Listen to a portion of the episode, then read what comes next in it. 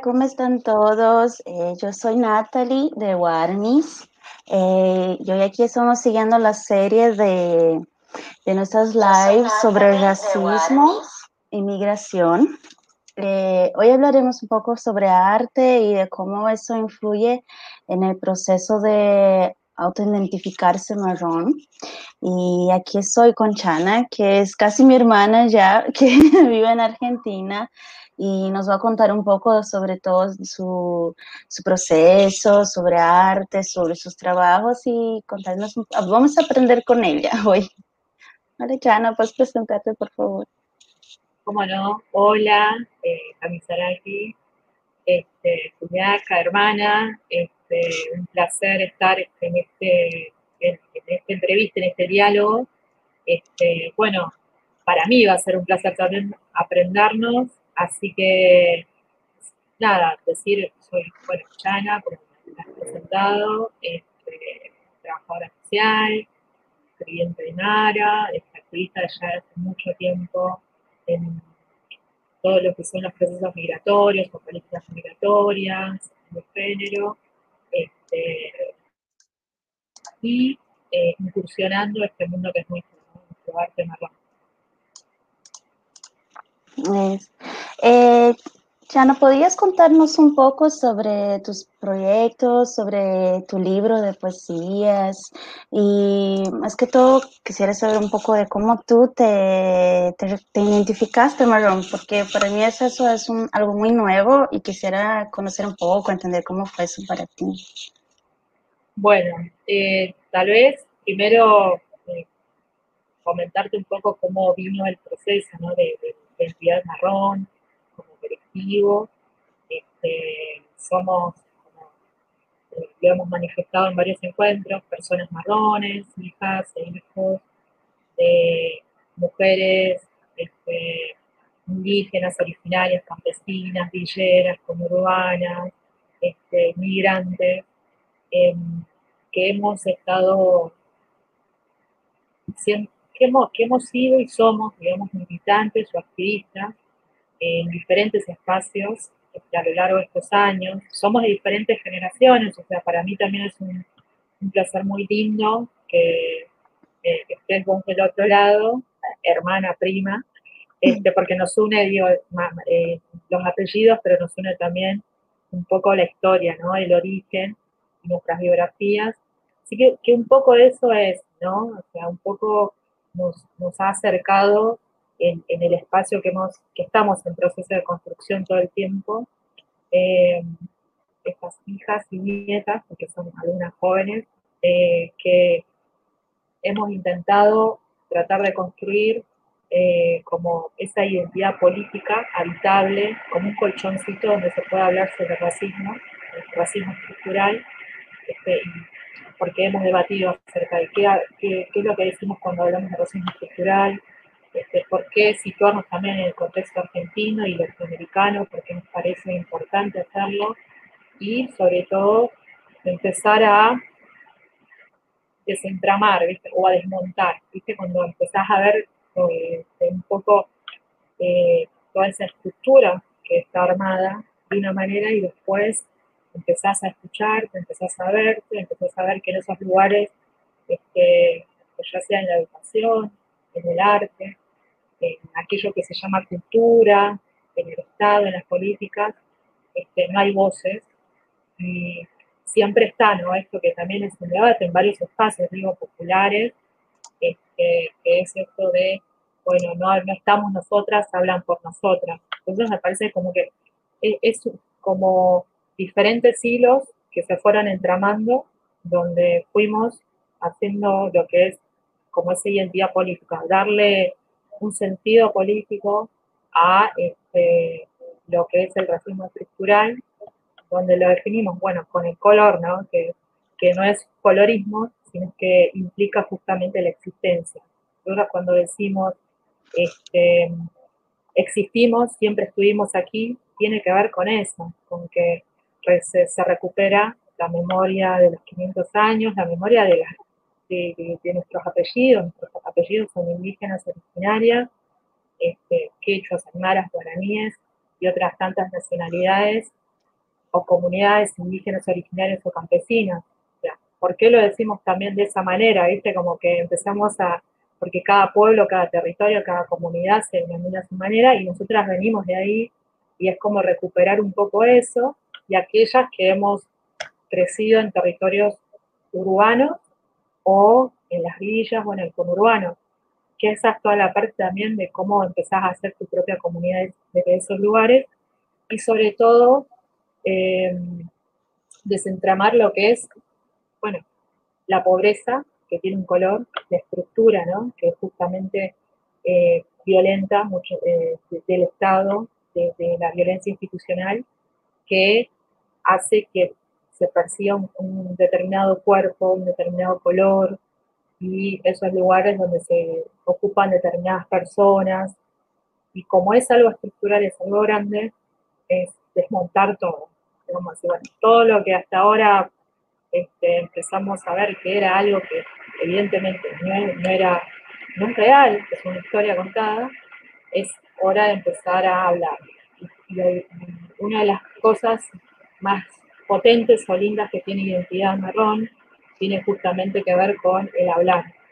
El hablar sobre situaciones que no solamente hemos atravesado, sino que han atravesado nuestras madres, nuestras abuelas, y sobre todo darle un sentido, una forma. Bueno, ¿qué hacemos con eso? Bueno, exigir políticas públicas antirracistas, este, hablar sobre los derechos, ¿no? Porque es, eh, y lo han dicho muchos movimientos, el movimiento zapatista también, ¿no? O sea, nosotros lo único que pedimos es el derecho a tener derecho. Y eso es mucho y no hay. ¿Y cómo haces eso, no? Entonces, son planteos que más que nada tienen que ver con eso, con ese colchón, con ese posible habitar y sobre todo, al menos es algo que tal vez lo traigo mucho desde la escritura, ¿no? Que tiene que ver con el arte y ese mundo literario es poder habitar y este, empezar a vernos, empezar a, a, decir dónde estamos y dónde no y por qué ocupamos esos lugares siempre, ¿no? Y por qué no ocupamos otros. Y el derecho a elegir, que eh, podamos tener derecho a elegir ya es algo eh, bastante, digo, complejo. Por ahí algunos o algunas tenemos la posibilidad de decir, bueno, queremos, no sé, eh, escribir, queremos cantar, no sé, queremos ser política, lo que fuera, pero ese deseo es una lucha y esa lucha es colectiva. Entonces, este, y no es fácil. Y eso es algo que este, venimos como trabajando y proponiendo. Un poco, digo, es complejo contarlo, ¿viste? Decir, bueno, identidad política, racismo estructural y, eh, por ahí eh, sistematizarlo en el sentido de decir, bueno, es que empezamos a no solamente debatirlo, sino trabajarlos, hacer mesas de trabajo, hacer mesas de diálogo con los espacios donde también nosotras y nosotros venimos eh, militando o en los espacios donde también tenemos compañeras con las que venimos haciendo alianzas de diferentes modos. Alianzas me refiero a sentarnos y dialogar. Así que hay mucha manera de poder definir qué es eso también. Pero bueno, es un poco eso acerca de identidad. Este, y después, ¿cómo fue, digamos, el proceso para abordar la escritura? Básicamente es que eh, no había, o acceder a la literatura, es, literatura marrón, este, no es fácil, no hay una distribución, la distribución en general tampoco es equitativa, siempre hay una mirada hacia lo que podría denominarse marrón, o escritores, o actrices, directores, o lo que fueran marrones, no están, no son visibles y en esa distribución de acceso es difícil de acceder porque evidentemente algo sucede. Y, eh, y un poco tiene que ver con esto.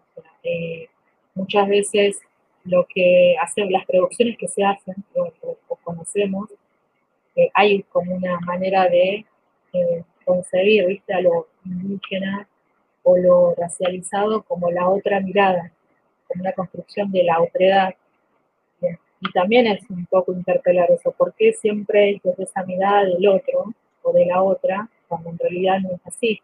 Entonces eso es como una revisión también histórica y cultural acerca de, este, de cómo se construye, cómo nos construyeron de esa manera. Este, y, eh, un poco, bueno, eh, empezar a incursionar la escritura tuvo que ver con eso, este, empezar a eh, poner palabras, poner lenguas, las lenguas que una también va construyendo como migrante. Digo. O sea, la identidad migrante también es una construcción constante. Una, cuando viene de un país y se traslada a otro, este, hay desarraigo, hay vínculos que se van de alguna manera cortando, que no es lo mismo. Tampoco es lo mismo cuando una retorna al lugar, porque también termina siendo como alguien extraño, extranjera. Entonces, hoy me acuerdo que una, que cuando eh, posteaba el encuentro nuestro, tenía que ver con esto que es de Facundo Cabral, me parece, que no soy aquí ni soy allá, que es una linda letra, pero también está bueno empezar a darle nuestros propios lenguajes, ¿no? Y eh, desentramar eso decir, bueno, yo soy de aquí, yo soy de allá, y donde chingada gana es una palabra también que no es nuestra, este, pero tiene que ver con eso, o sea, como decir, bueno, empezar a eh, poder habitar esa hibridez, esa frontera que es de identidad migrante. O sea, este, no en todos los territorios se tienen los derechos plenos, entonces, este, siempre, y incluso cuando uno vuelve, tampoco tiene esos derechos del lugar de donde se fue. Entonces, es difícil habitar esa identidad y sobre todo aquella que tiene un color. Digo, a eso me refiero a la identidad negra, la identidad marrón, y no es por homogeneizar ni nada por el estilo, sino es darle como una eh, un agenciamiento, ¿no? Decir, bueno, vamos a hablar desde este lugar, ¿por qué sucede también esto? Los procesos migratorios implican eso. Entonces, y a su vez también esta posibilidad de poder eh, tener este lenguaje. yo tengo el lenguaje más urbano, más porteño, en mi lengua, la, la manera de poder hablar, y no es que ha sido de un día para el otro, es una construcción, es una manera también de poder este, vincularte con otros, que este, también es válido, ¿no? Digo, y no por eso este, no, olvidamos la raíz de donde venimos, ¿no? Siempre eso está más en nosotras, me parece. Como que eso va a estar, lo dice mi cuerpo, el apellido, hace falta que me lo digan. ¿No? Este, no sé si me extendí o me fui, viste, yo soy a veces un poco que me voy para varios ejes. Sí, eh, que yo digo eso porque para mí, cuando yo, yo, yo me percibí marrón cuando leí un artículo que compartimos hasta por Warmis, creo, y no sé si fue Giovanna o fue Warmis, que era una entrevista con identidad marrón y hasta entonces yo, yo no me identificaba, sino que sabía que yo era migrante, que creo que aquí siendo migrante eso me pesaba mucho más, decir soy migrante y tal vez por eso no soy muy bien vista en el país, ¿sabes? De, de sentirme cómoda en ciertos lugares.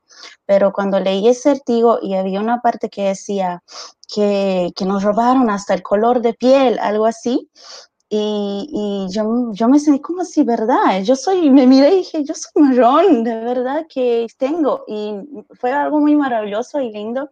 Y más todavía decir que, wow, hay personas en Argentina que están luchando por mi color y me sentí muy representada y que como todo ahora es una nueva experiencia.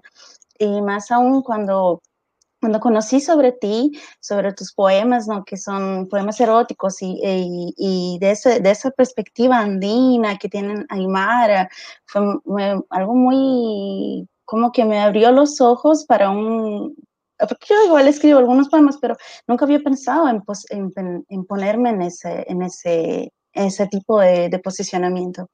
¿sabes? Y por eso preguntaba a ti, para ti, los poemas que nacieron ya con todo ese proceso, ya, te, ya, ya estabas dentro de, esa, esa, lucha de identidad marrón, fue antes, ¿cómo fue para ti? Em, yo creo que empezó con, bueno, eso que vos decías con la migración, o sea, mi, padre justo, hoy me, estaba acordando un poco acerca de eso, emigró a Brasil este, cuando yo era muy chica y em, prácticamente no estuve eh, en, ese, en esos años y la manera de comunicarme las últimas veces fueron a través de cartas y yo era muy chica, creo que tenía cinco o seis, más o menos, y después, bueno, eh, yo finalmente migré hacia Argentina. Y em, una de las cosas que no sé si te ha pasado, pero muchas nos ha pasado ya con el tiempo cuando hemos empezado a, conocernos, que también eso pasa, ¿viste? La que es difícil poder este, empezar a verte y, que puedas de alguna manera darle valor a tu propio lenguaje, ¿no? a la raíz, esa raíz traída. Y era em, como en un cuaderno anotar el diccionario este, porteño, argentino, que tenía otras palabras que no las entendía hoy porque era muy chica, y este, compararlas, por ejemplo, con las de Bolivia, las, con las de La Paz en este caso. Yo me acuerdo mucho del tajador y el sacapuntas, como que era, este, acá le dicen sacapuntas, y allá me acuerdo cuando iba eh, sería el kinder, con el tajador, después la pila, que para mí la pila es lo que acá se dice canilla, entonces cosas así. Digo, eso de, la niñez tiene un poco que ver con la escritura y sobre todo este, como una manera también de, traer eh, esto de lo marrón en, en dibujos. O sea, viste, cuando vas a la escuela empiezas a dibujar cuerpos, figuras y demás. Y siempre me quedo hasta después ya de mucho tiempo hacer como figuras, siempre las mismas, viste, todo flaco, este, líneas, o sea, varón, línea, mujer, línea, y, o sea, era un rectángulo y un triángulo, una cosa así. Y entonces, este, el pelo podría variar un poco, negro o amarillo pero siempre el rostro era naranja, ¿viste? Era como el color todos era naranja, y aquel que era negro, afro, era marrón. Y entonces, este, claro, y a mí me parecía como, no, lo, o sea, como que no veía mi mundo hasta ese momento. Este, cuando vine acá eran, eran todos así, marrones, por así decirlo. Todos bajitos, este, con curvas, con mucha trenza, pelo largo, yo tenía el pelo larguísimo, como ahora, pero lo voy a dejar crecer, este, trenzas, o sea, con, este, los bombines, ¿viste? De, mi mamá de chola, o sea, era, todo siempre era curva. Y llegar acá y ver este, esa, como ese cambio que tiene que ver también con la ciudad, o sea, en lugar de montañas, edificios todo plano, ¿viste? Era como todo, como es Argentina, todo línea, línea, línea, línea. Y entonces este, no, había, no, había esas figuras, esas montañas y esas curvas. Y todo eso, que te cuento de la niñez, que después se fue intensificando tal vez más ya de, joven, este, tuvo que ver con escritura. O sea, como los modos de ver, ¿viste?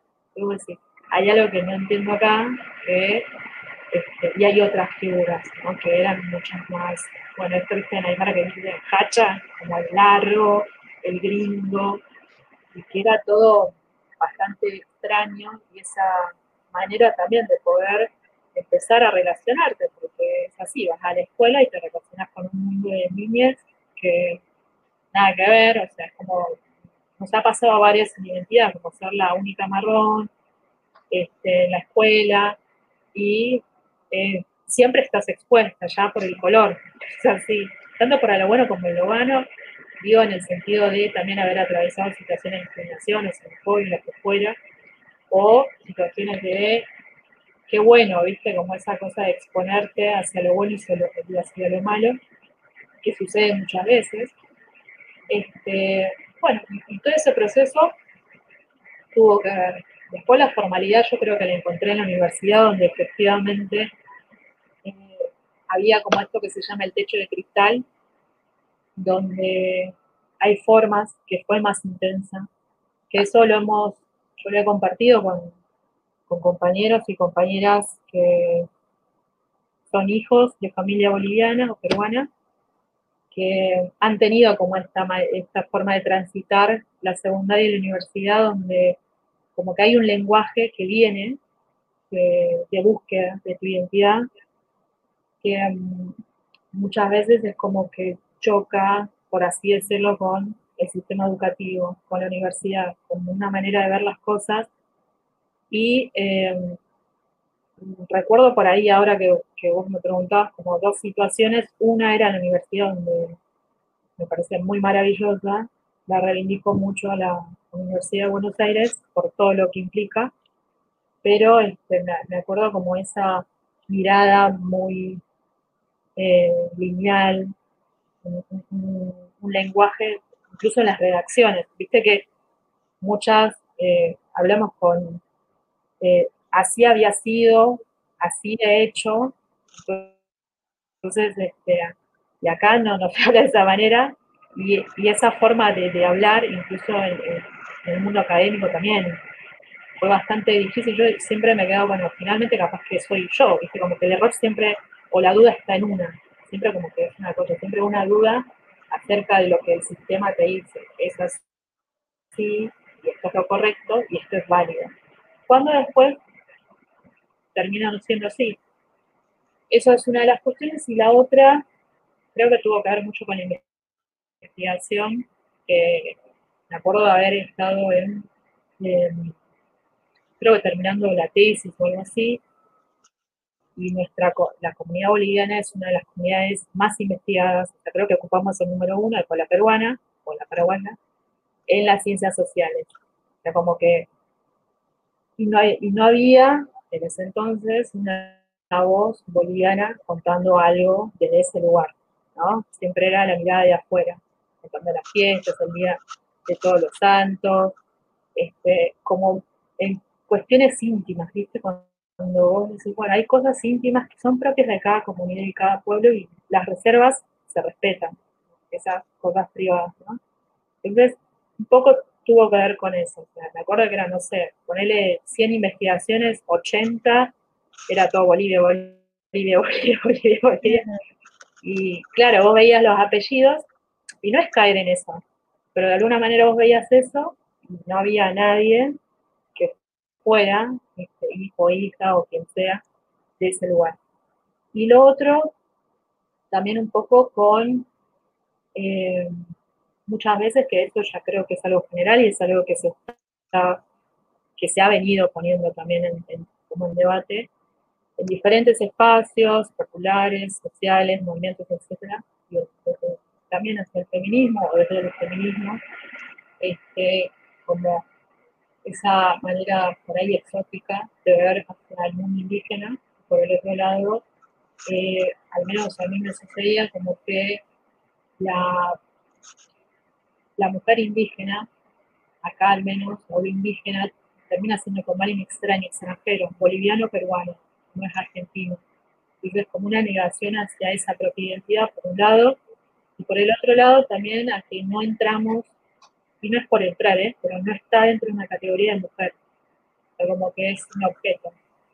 Un objeto que se exotiza cuando porta determinados accesorios y que después termina siendo sospecha siempre, pero no es considerada como mujer en el sentido amplio de la palabra, digo, eso después es para poder eh, verlo eh, por ahí ahora o después, pero digo en el sentido de sujeto, persona, como que siempre es, bueno, la, Bolivia es toda chola, Bolivia es todo, este, indígena, y son todas procreadoras de hijos de hijos, que un poco está en, lo que escribo, como que en el medio no hay deseo, en el medio algo no pasó, en el medio este, también existimos, hay maneras de vincularse, no hay aspecto, no hay sujeto, no hay persona, y un poco tiene que ver con eso la escritura, con todo ese proceso de decir, bueno, en la cadena sucede tal cosa, de todas estas investigaciones, ninguna voz propia del lugar y, este, y de esas investigaciones en los lugares más, digo, más íntimos. Viste que eso también, siempre desde hoy en día también, o sea, es con respeto a todo, siempre con respeto hacia también el lugar donde una viene, en ese sentido. Y lo otro también tiene que ver con la despersonalización, cómo no termina siendo exótico o peligroso. Y lo erótico, yo sé que me... bueno, como ahí, o sea, también hay deseo, también se coge, también hay erotismo, también hay afecto, también podemos este, eh, disfrutar, no está mucho, y yo creo que tiene que ver con, con todo, el, Estado colonial y el capitalista, tiene que ver con eso, con ponerte en un lugar donde vos tenés que trabajar arduamente y tu destino es el trabajo, que es verdad, que es una realidad, este, y valoramos muchísimo eso eh, de nuestras madres, padres que trabajan y han trabajado históricamente, tal vez nosotras también, pero tenemos cierto tiempo para poder tal vez empezar a incursionar esto, ¿no? Pero que puedas tener el derecho de decir, sí, la verdad, este, tengo deseo. Y, el erotismo no solamente en relación a eh, el sexo, al coito, a coger o a lo que sea, sino que al poder que tiene, digamos, que puede ser este, el placer que te genera eh, vincularte, el placer que te genera leer, el placer, o sea, la escritura para mí en ese aspecto tiene esos bordes. O sea, es excitarte, es tener orgasmo, es poder leer y verte, imaginar, o sea, el poder que yo creo que tenemos a la hora de, soñar o de desear es muy grande. Las revoluciones, digo, han sido así, y porque ha habido una proyección. Entonces un poco tiene que ver con eso. Aquí tenemos una pregunta de Cori que se acerca a ese tema. Una pregunta para Chani. Chana dice sobre la literatura erótica marrón. ¿Cómo percibís la recepción de tus poemas pensando que los sujetos del erotismo son predominantemente blancos? Eh, la recepción. Mira, eh, hay de todo en realidad. Yo, la verdad, debo agradecer mucho, eh, por un lado, que haya, y que esto, que es esto, que después terminó siendo este tipo fanzine, que después terminó teniendo una forma más este, libros, para así decirlo, em, circuló primero entre nosotros, entre marrones, entre eh, empezar a leer y a leernos fue todo un proceso más desde abajo y después era como, bueno, lo lanzamos, viste, al universo y que, y que lo lea quien sea y sí, es distinto. La lectura, eh, al menos que me ha sucedido a mí, desde una persona blanca este, a una persona marrón, es, distinta.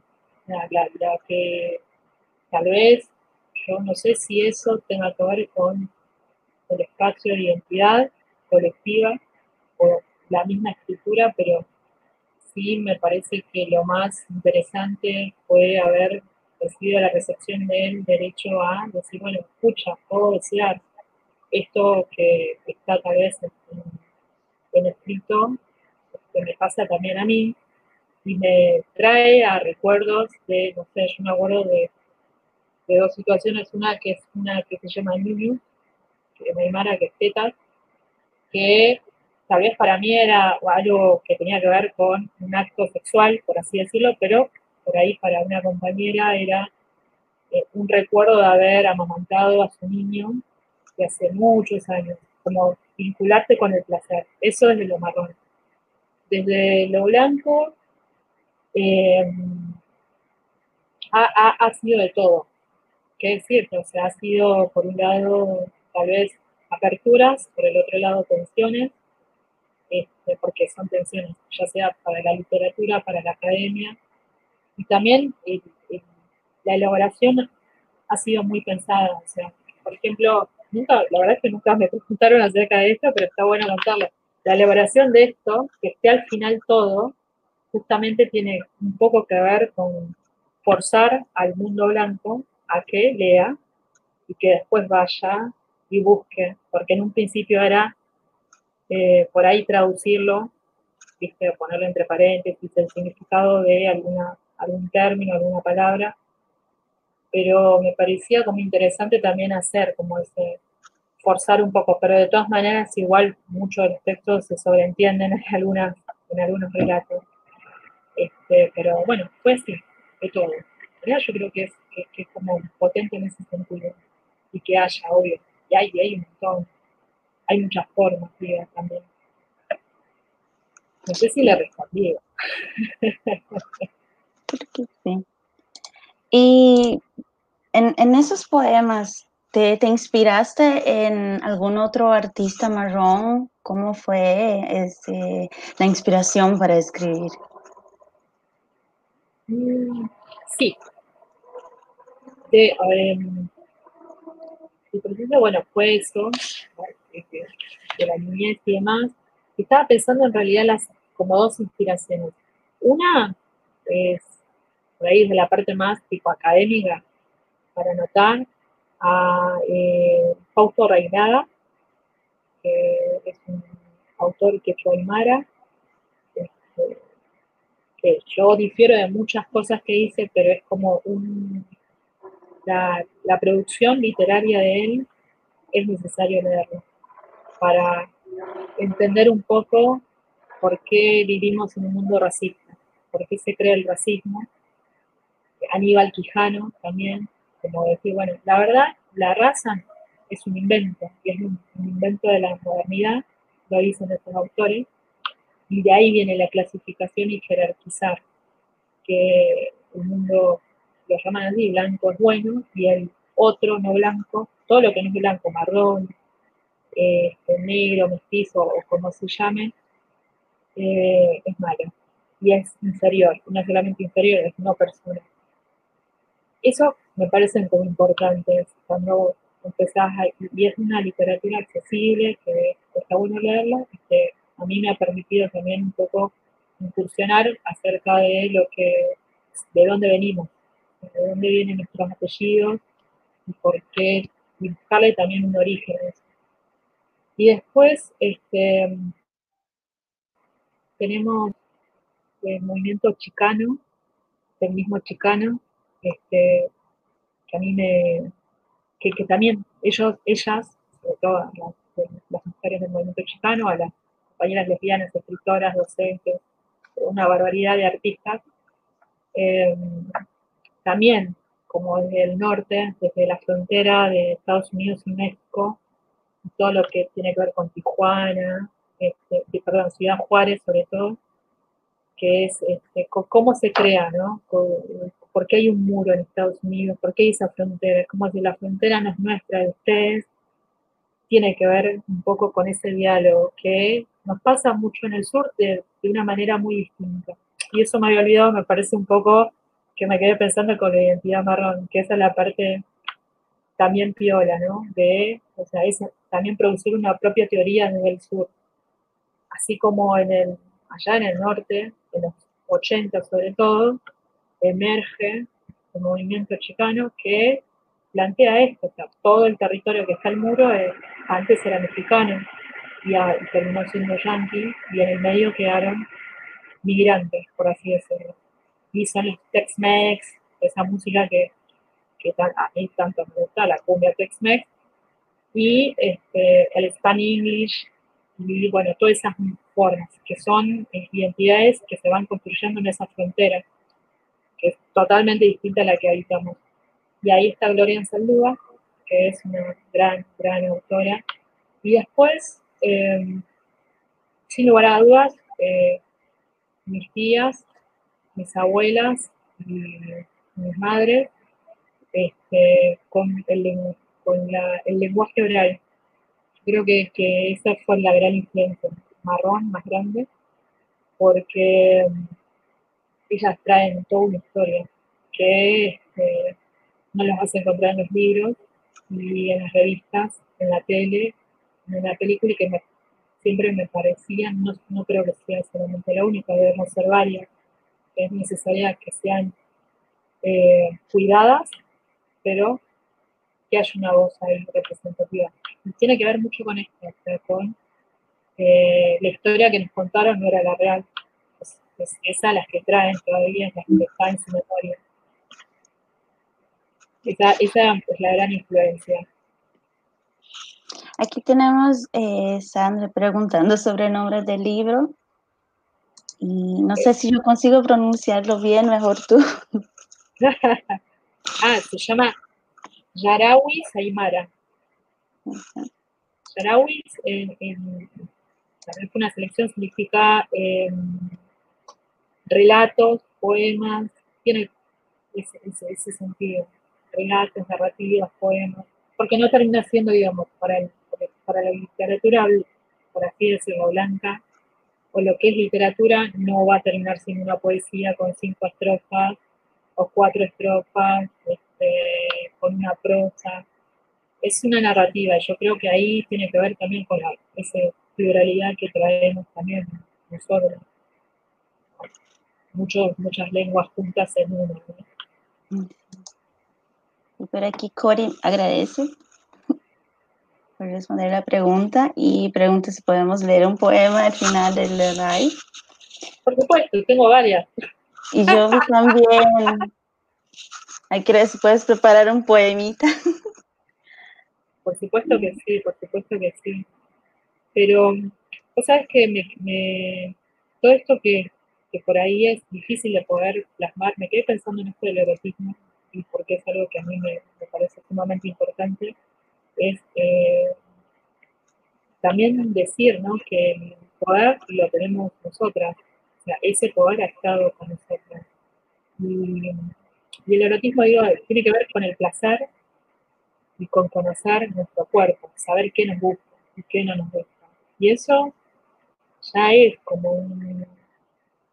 es difícil de poder conocerlo y sobre todo poder pasarlo y que podemos nosotras mismas sentir placer.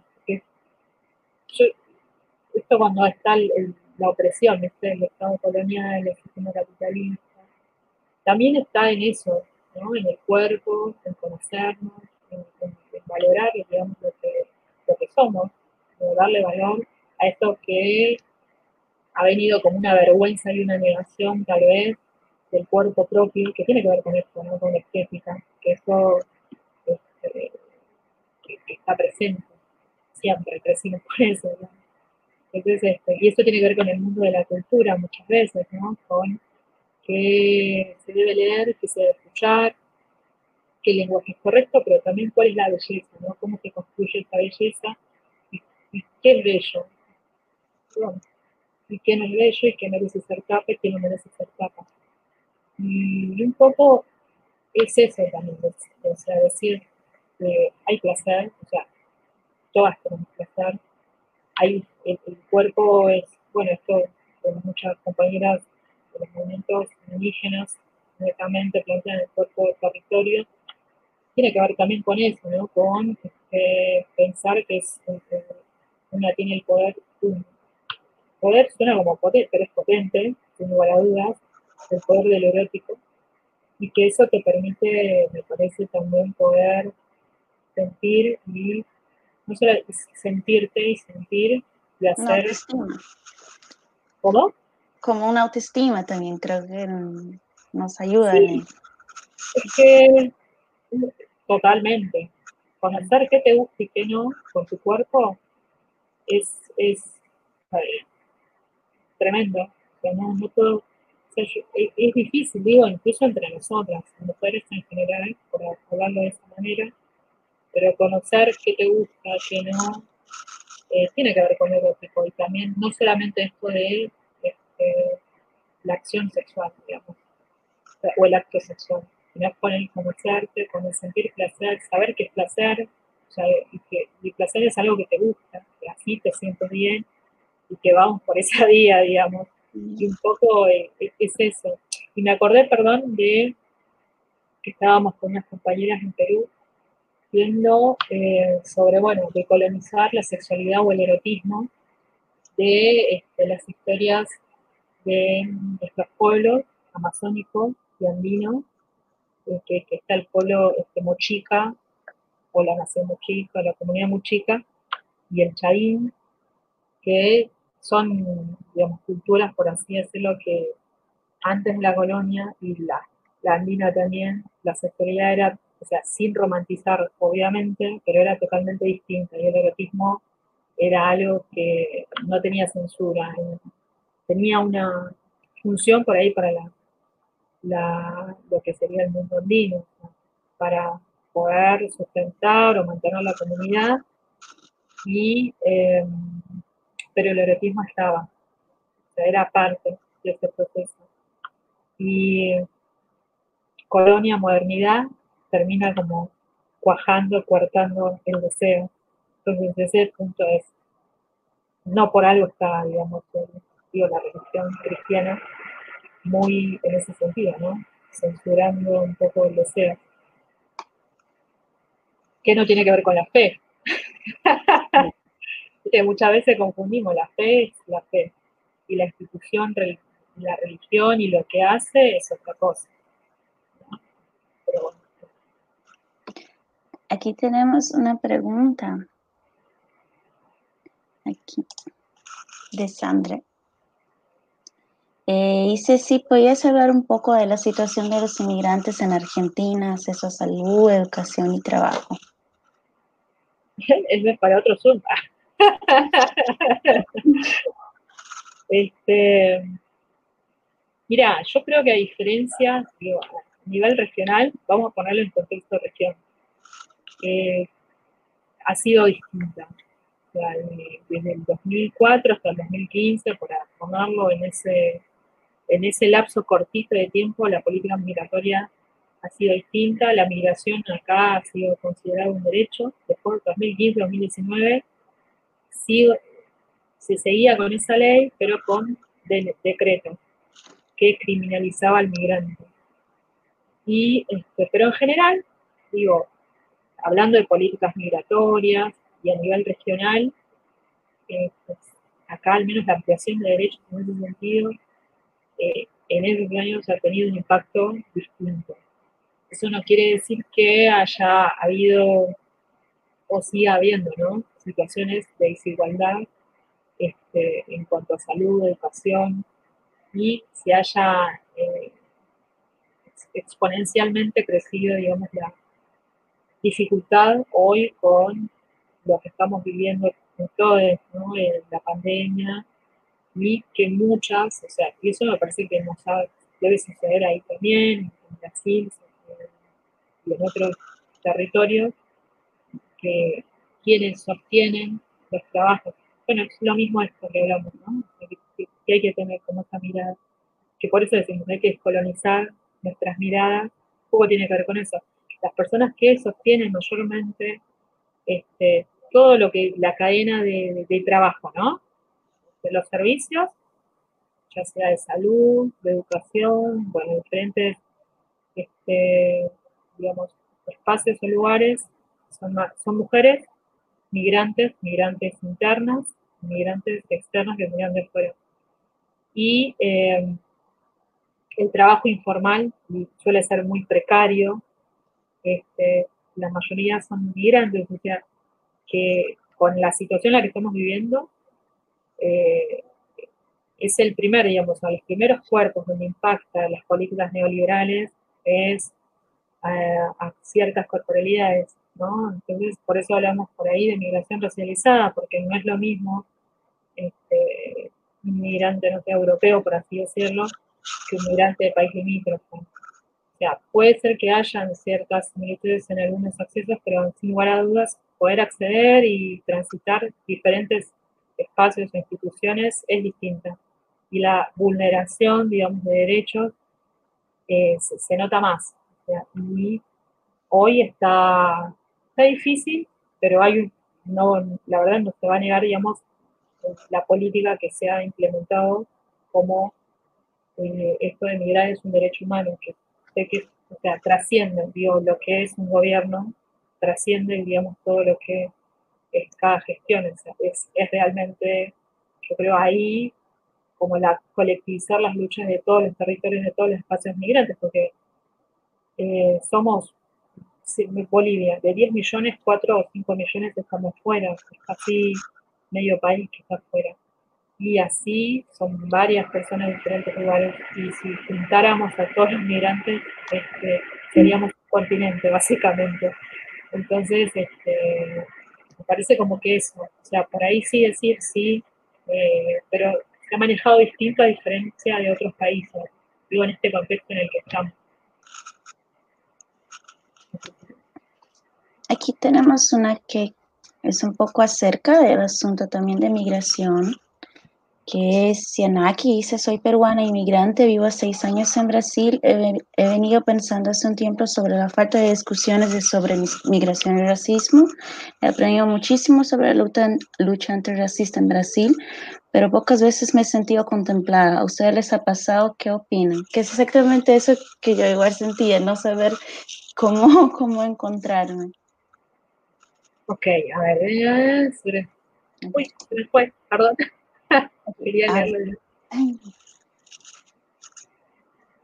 Sí, bueno, totalmente.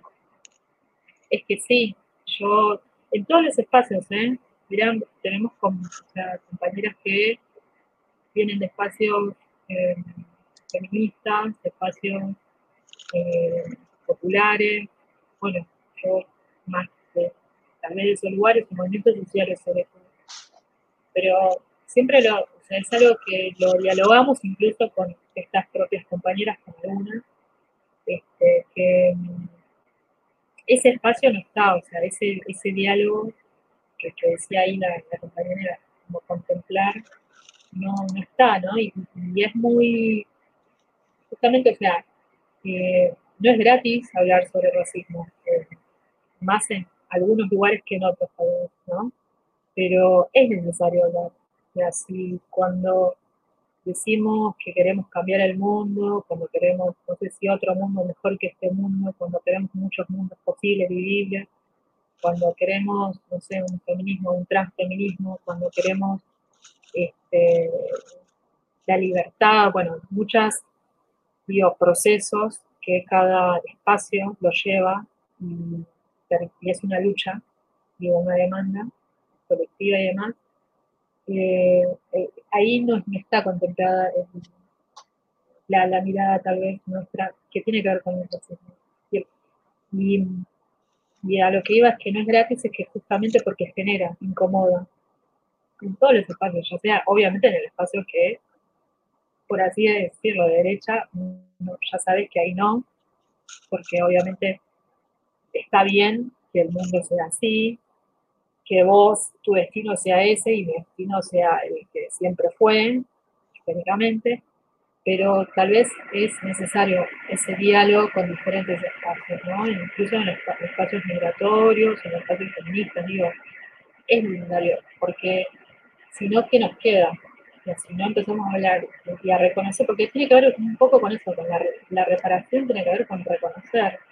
Y acá, eh, es lo que te decía, por ahí en principio, lo, indígena o lo originario, este, está muy vinculado con el afuera, el extraño, el extranjero.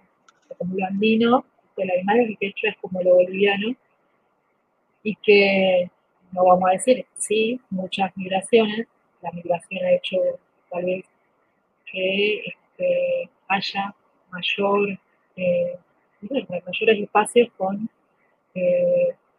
nuestras propias voces, raíces y demás, primeras riquezas, por así decirlo, pero acá también hay, acá también hay este, originarias, existe, como el existir tiene que ver con eso, con que es algo que se niega y el racismo tiene que ver con reconocer que hay, que hubo, que hay esa deuda y reparar esa deuda y la reparación tiene que ver con la representatividad en algún punto, ¿no? En darle ese lugar. Entonces, este, eh, nada, por ahí eso, o sea, contestando tal vez a lo que decía, que eso sí, sigue sucediendo. De hecho, son esos diálogos que es necesario escucharnos, no oírnos, porque hay una diferencia, ¿viste? Una oye todo el tiempo, es como algo mecánico, pero escucharlos es verdaderamente escuchar lo que dice y lo que trae para poder empezar a ver qué hacemos en un momento tan difícil en el que estamos todas, pero sobre todo este, estas resistencias, estas identidades que ahora están eh, emergiendo o que están resistiendo en diferentes lugares. Aquí, también volviendo un poco al igual con la inmigración, ¿puedes contarnos un poquito sobre tu experiencia de inmigrante en la academia? Techo de Me quedé pensando. Este, no fue fácil. Yo es lo que decía tal vez antes, o sea que no debo ser ni siquiera la única. Digo, en el mundo del trabajo también. hay muchas de las eh, de nuestras facetas múltiples que tenemos, que hemos hecho eh, en identidad, que hay un relato que nos une, ¿no? Que no nos ven como profesionales, este, que nos ven como la, chica, la chica, ¿no? La, niñera, la de la limpieza, la de como esa, esa representación que hay, ¿no? Acerca de, de una, eh, tiene que ver un poco también con esto, con el mundo académico. Eh, no hay, el, saber no es válido, el saber es aquello que, digo, tiene todo el sistema educativo, es algo especial.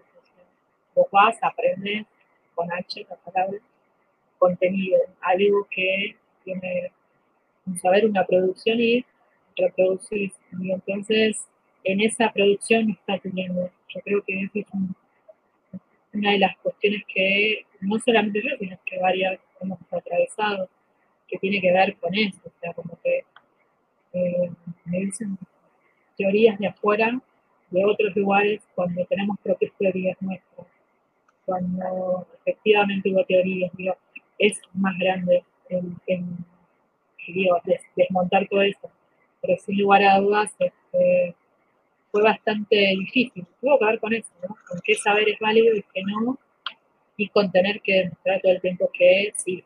O sea, como que todo el tiempo, además de que más o menos sabes algo, por eso no, depende de cada quien, pero como que tenés que demostrar mucho más. O sea, tener ese plus de, ese saber, porque siempre está la duda en vos. Entonces, no sos vos, o sea, esto también es, esto del, del la duda nunca va a ser en una, sino de la estructura, y esa duda hace que no podamos reconocernos tampoco, no podamos vernos, no podamos escucharnos.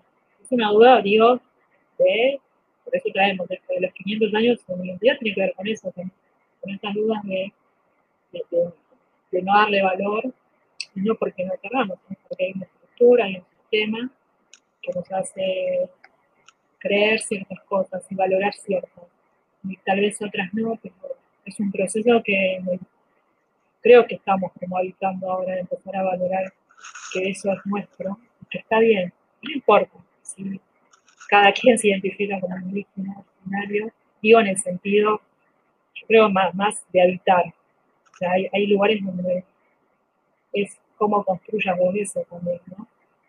Y siempre, bueno, con respeto.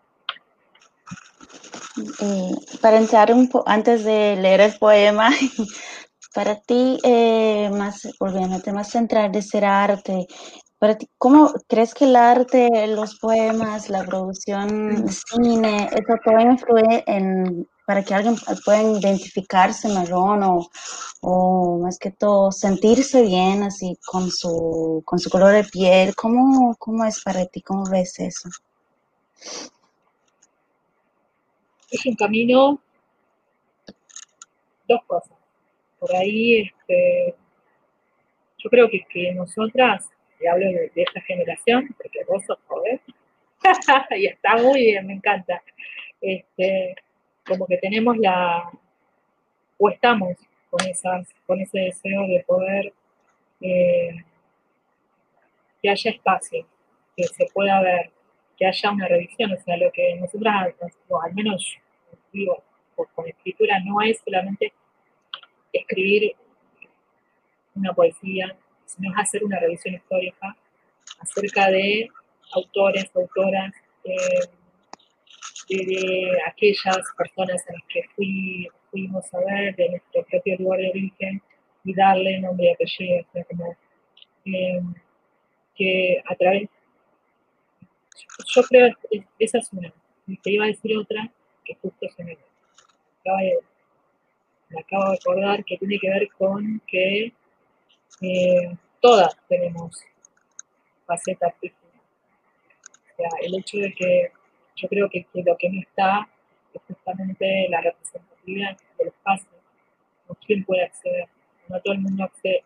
Primero, bueno, obviamente hay como una, eh, eh, esos requisitos, ¿no? De, poder tener acceso a determinados espacios, pero parece que, en eso también está qué, se valora como cultura y qué no, porque sucede eso, viste que por ahí muchas veces, no sé, eh, se dice que esto es cultura y lo que hacemos por ahí, digo, del mundo andino, no sé, las danzas, así decirlo, en el mismo código, es como folclore, y no, esto es cultura, o lo que hacemos es cultura. Este, o esto de la, de la cocina, lo gourmet, este, lo nuestro es la comida, no, es, gastronomía, o sea, como esa manera también de ver, ¿no? el arte, el arte es, no sé, el europeo, Da Vinci, no sé qué onda, o Beethoven, y está todo bien, y lo nuestro es artesanía. Entonces lo nuestro es fanzine, o sea, como, no, es arte. Entonces, eso, esa división, tiene que ver con esa estructura colonial o el mundo moderno, de decir, esto es arte, esto es artesanía, esto es música, esto es folclore este, esto es gastronomía, esto es comida de la doña de sé Entonces, de ahí ya se instaura como una desigualdad y, el acceso y todo, ¿no? La representatividad, obviamente, no, cuando muchas veces tenemos compañeros que tienen identidad que hacen, este, que capaz de Acoya, estoy acordando también de Acoya, que hace cine, este, la recopilación así de, bueno, dónde están nuestros cuerpos, dónde están nuestras voces, dónde están los personajes y qué personaje se elige para determinar roles y papeles, este, siempre está con esa mirada, ¿viste? Como que el bueno es blanco, por decirlo. Y el que es pobre, el que es sospechoso, el que hace algo malo, o el que es huérfano, huérfana, es marrón, o sea, como estos papeles también están ahí como asignados.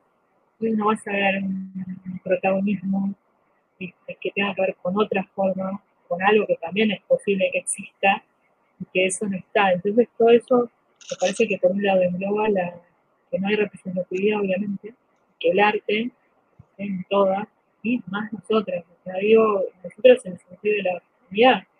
Yo estoy súper segura que vos, gente que vos conozcas, que en algún momento de su búsqueda, jóvenes, niñas o abuela, tía, hay alguien de la familia que tiene como eh, el tejido, eh, eh, la, historia, que se llama mitos y leyendas, pero que es la, historia de una comunidad, la historia de cuando vinieron a tal lugar los españoles, por así decirlo, y pasó esto, y esa es historia, esa historia es válida, o los momentos de levantamiento o de resistencia, que también es una búsqueda, esa historia es, parte de la cultura. Y este, lo mismo que la medicina ¿viste? tradicional, que está como la medicina occidental y la medicina tradicional, lo cual es la medicina más válida, ¿no? Entonces, y hoy está eso también como un poco en, en tensión, y muchos de los lugares de las comunidades, la, mayor resistencia por esta pandemia lo tienen a través de la medicina tradicional. Y bueno, que uno dice, está bien, pero es porque también no, el acceso hacia la otra medicina no, ha sido tampoco fácil, y no es fácil, y sigue siendo este, de alguna manera racista en ese punto también. Entonces, por eso como que por un momento te iba a decir, este, solamente la representatividad o el acceso que no existe, pero existe porque no vemos, yo no sé, si empezamos a decir, bueno, ¿quién es la protagonista marrón? qué, en qué película salió tal. No hay, o sea, bueno, hay que buscar, la verdad, no me acuerdo. Y autores, digo, esto de, la literatura. O sea, no, por ahí, de, lo que es el, em, de quienes hablan de racismo eh, netamente, hay una producción muy literaria y académica muy importante del movimiento negro, afro, este, que eso sí, que es lo que eh, está súper desborde, pero vivo en relación también a, lo que podría ser marrón, al indígena, a lo migrante racializado. Es difícil el acceso y este, sobre todo lo que, aquello que tiene que ver con las propias lenguas, de las cosmovisiones de cada pueblo, comunidad. Pero también, ¿no? Como que eso está. Es como decir, bueno, y sí, y, es darle valor también a eso, a, que eso es cultura, a que el tejido es cultura, a que el telar es cultura, a que la medicina tradicional es cultura, y no es la medicina de los, o este, el tejido, la artesanía de tal pueblo, tal comunidad, es cultura. y pague. pague el valor, porque justo, bueno, mucho tiene que ver con eso, ¿no? También con el valor ¿no? ¿A qué se le da el valor económico? Y no, no, es una, respuesta simplista, pero tiene que ver con eso, ¿no? Cómo se clasifica, se jerarquiza de esa manera, esto tiene valor y esto no, esto vale más y esto no, digamos. Entonces, y esta historia es válida, esta no. Esta lengua es válida y es la que tiene que estar, y estas no. Entonces, como eso es, es todo, ¿viste? Como, como decir, ah, wow, esta estructura y sí, duró, sigue durando y perdurando y es necesario revisar y decir, bueno, pasa esto, Y, la estructura se gradúa. Sí, creo que yo, siento mucho eso también aquí, porque digamos, crecí aquí y toda la cultura que yo absorbía era de aquí, no es de aquí. Entonces, ahora que, que entiendo un poco más, que, que puedo buscar acerca de mi cultura y veo que hay sí esa dificultad de, encontrar artículos o textos, poemas de, de, personas como yo, personas andinas, indígenas, marrones. Y, y eso es una búsqueda de entrar a internet y buscando por aquí, por allá, donde encontrar más información para aprender y no en ese crecimiento. Ay, ya quisiera, estamos ya por acabar. No sé si tienes un poemita para leernos el, por favor. Bueno, y escríbanos. Tenemos algunos autores o autoras. Digo, está bueno esto, como estamos haciendo nuestra biblioteca también nuestra de, autores, no, digo, de autores que ella, histórico. Este que te decía Fausto Reinal fue censurado muchas veces también porque es muy lindo leerlo y es fácil. Bueno, eh, esta esta es del año, de finales del año pasado y esta, y se llama eh, La Boliviana. ¿Ya estamos? Estaba pensando en cualquiera, ¿no? Ahora vamos a leer algo, algo tiernito, Bueno, dice, em, La Boliviana, agachadita, sumisa. Negra, sucia, sucia, olorosa y puta. ¿A quién le habla, señor? señor colonizador, señor agroexportador, señor explotador. Señores, señoras, ligeros, ligeras, hambrientos, hambrientas. Tal vez por el olor, nación, color, tal vez suelto, suelta, vecino, vecina, respira el aire, ese aire del indio que camina. Y ya no de rodillas, izquierda y derecha. En la frontera en la esquina, en la escuela, en la cama, en el boliche, en la vereda, quieren comida, ropa, todo, y hospital, todo quieren, por las radios y, los diarios. Se llevan todo, se llevan todo, hasta mis vacaciones se llevan. Encima no pagan, no pagan impuestos. Se escriben y transcriben. En su deseosa libertad, ellas podrían darse vuelta. Señor Verdugo, se perpetúa con el tiempo, escarmiento de indio, más clara, más de mañanita, más alumbrada, más segura. Más recta, más hermosa, más bella, más respetable, más ciudadana, gente como uno, como uno. Más oscura, más de noche, más miedo, más peligro, más redonda, más fea, sí, fea, indígena, urbana, villera, la boliviana. No soy de postal, tal vez quiera ser luz, no soy la chola, ni sumisa, tal vez ni asuma ser chola. No soy la pobre retraída, tal vez la feriante, cuidadora de blancas. No pareces boliviana, ¿no? Indígena subalterna, dominada doméstica se ha juzgado y ganado salvaje y borracho, borracho él, sí, violento. Se ha jugado y ganado negra, sucia, planera, oprimida, sumisa ella, abatida, detenida, perseguida por el señor colonizador, por el señor capital. Perdida, anulada, perseguida por la escuela, por ser mala madre, mala madre, abandona a sus hijos. Sí, usted, desaparecida, no buscada, por, perseguida por la calle, por su jogging sport, por su visera Nike, madre en la salada, negada, sospechada, perseguida por el boliche, de etiqueta, cheta, su piel carga la negra villera, no deseada ni querida, perseguida por el banco, con traje con contacto, labios, carterapún, su cuerpo sobreimaginado paralizada, señalada, perseguida por el colectivo. Con su canasto y no el aguayo, con su niña en brazos, los ojos la acechan, la quieren lejos, ella no se merece, que no se me acerque, que no se me acerque. Por el barrio, alquimista de mil casas, arquitecta de copas de leche, comedores, hacedora, organizadora, no es de ella, no, no es de ella, no le pertenece, no es de acá, es de allá, no nació en este suelo, no le pertenece, no se lo merece, la negra, estudiada vigilada, perseguida por la academia. ¿Por qué no se integra? ¿Qué le pasa a ella? ¿Retraída? ¿Contraída? Porque algo le falta. No le sobra, algo le falta. Ocupa, sí, ustedes se ocupa.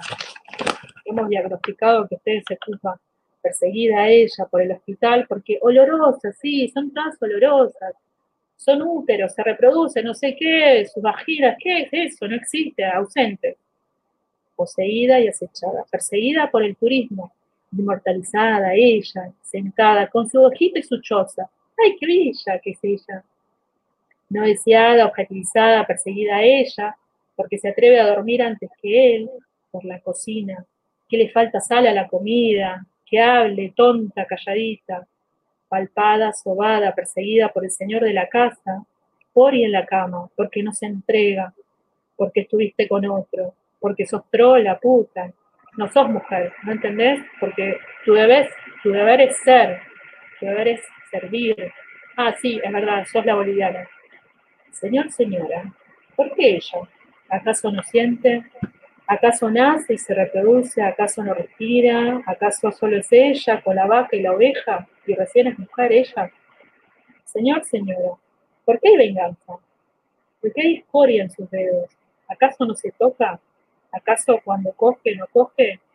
Señor, señora, ¿qué es la entrega? Me pregunta. La boliviana. ¿De dónde sos? No sos como el resto, ¿eh? No, no, ¿me entendés? Pero vos no sos igual al resto. Tenés un título. sos alguien el resto no. Allá sí, allá sí. A mitad de cuadro, cuadra tenés un taller clandestino. Enfrente tenés otro, arriba tenés otro, entran y salen, muchos con rasgos andinos. También hay niños, son todos pobres, explotados, esclavizados, todos, todos, todos los que vienen son colonizados, explotados, clandestinos. Señor, señora, ¿qué le guste a usted? Falta control, falta control que cierren todo. Esto es un coladero, que los revisen en cada metro cuadrado, no me importa, en la frontera, en la escuela, donde sea. Sos legal, no ilegal. Señor, señora de buena no sos igual, no, no te vestís igual, no hablas igual, no sos la negra, de esa que digo, la negra de alma, no sos esa villera oscura, no pareces boliviano, no es el color, ellos, no vos tampoco, los vuelos cerca, los negros del alma, sí. Señora, señora, ¿qué dibuja su pisa blanca? Subyaz, emerge, azotes disfrazan las barreras, murallas punzantes, te chupan, te quieren, sudando una bandera, te escupen si te ven jurando por ella. ¿Por qué estás en la feria? No soy morocha, tal vez matona, no soy devota ni de la Pachamama, tal vez sí de algunas ancestras. ¿Qué te vota cuando te etiquetan? No pareces boliviano. No, la verdad que no. La revolución al poder, ni Marx, ni obrero, ni Dios, ni partido. Su color que quieta, sus trenzas heroicas su lengua que flamean. Y todas las mujeres que caballo hacíamos respetar nuestra conciencia libertad. Juana Sordón. Muerte a los collas, muerte a los collas, épocas de colonia batidas, lenguas insurgentes humedecen, para que, se, para que extendida la cara blanca solo reinase en los simples. Bartolina Sisa. La lengua cargada, envuelta de sangre, saliva, raza maldita. Colonias aplastadas, levantamientos, el goce arte. El corazón explota. También Jorge no solo tienen hijos e hijas, me quedo esa duda. ¿No te basta con clavarte la lengua, señor explotador, colonizador? Sublevada, pícara, con chicote sin sombrero, obtusa, aguda, devota, de rebelión, abajo o arriba, adentro o fuera de la frontera, adentro o fuera de la cama, afuera o adentro de la feria, afuera, adentro de las verduras de tu sopa, invertida, convertida, traviesa, revelada, con desarraigo de frontera, no es de aquí, no es de allá, con la coca en la boca, retorno, el retorno no es igual, la raíz, no hay viaje, tal vez es gringa, tal vez es boliviana, tal vez es extranjera, Primavera sedienta, hambrienta, sin penas, primavera de fiesta. Respeto, señor colonizador, no es ser sumisa. Silencio no es falta. El lenguaje confunde. La tristeza se perpetúa. El racismo, señor colonizador, invento mayor. El racismo anda sediento. El racismo come, coge, mete, saliva, saca, bota, desborda. El racismo sangra y mata. Wow. Qué bonito. Muchas gracias, Shana. Por, por favor. Muchas gracias, de verdad. Un placer. Bueno, un placer para mí, perdón. Este, nada, el encuentro espero que haya otros y otras con varias compañeras. Yo creo que, que es un momento donde es súper necesario que nos escuchemos y nos podamos ver y nos podamos leer entre, entre nosotras. O sea, esto termina siendo como una comunidad también que se va construyendo este, desde nuestros propios lenguajes y es necesario. Con amor siempre, ¿no? Sí. Muchas gracias a todos que han estado aquí con nosotros este tiempo. Eh, esta live va a estar en YouTube para todos que, pues, que hayan perdido, entonces van a poder compartir y ver en otro momento. Y eso. Gracias. Buenísimo. Bueno, nos vemos. Ay, ay, ay.